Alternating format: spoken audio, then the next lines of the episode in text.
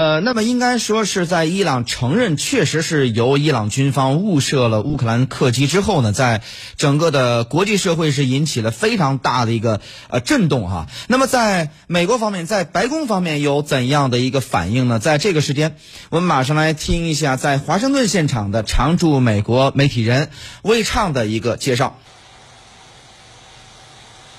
呃，首先，伊朗国内引发了这个大规模反现伊朗政府的这个抗议呢，我们要意识到，这个一周前伊朗爆发这个抗议呢，是反对美国政府的。呃，所以可见这次伊朗政府承认击落客机之后呢，这个美伊局势是发生了较大的改变。啊，值得强调的就是，里面八十二名都是这个伊朗人，然后没有是没有美国人的。然后特朗普总统啊也发出了这个推文说，他自从担任这个总统开始，就和这个勇敢的、长期受苦的伊朗人。人民站在一起，啊，他那又发了这个波斯文，也发了这个呃英文，然后的推特称这个特朗普政府是站在伊朗人民一边的。这个波斯语呢是这个伊朗文化的这个象征。之后，伊朗的这个政府高官呢，我们看到他也这个。称特朗普是在玷污这个古老的这个波斯语啊，特朗普总统呢，接着对这个伊朗政府是提出了这个告诫，通过推特警告伊朗政府领导人不要对这个抗议呢进行镇压，而且他也发推特，通过这个全部都是大写的这个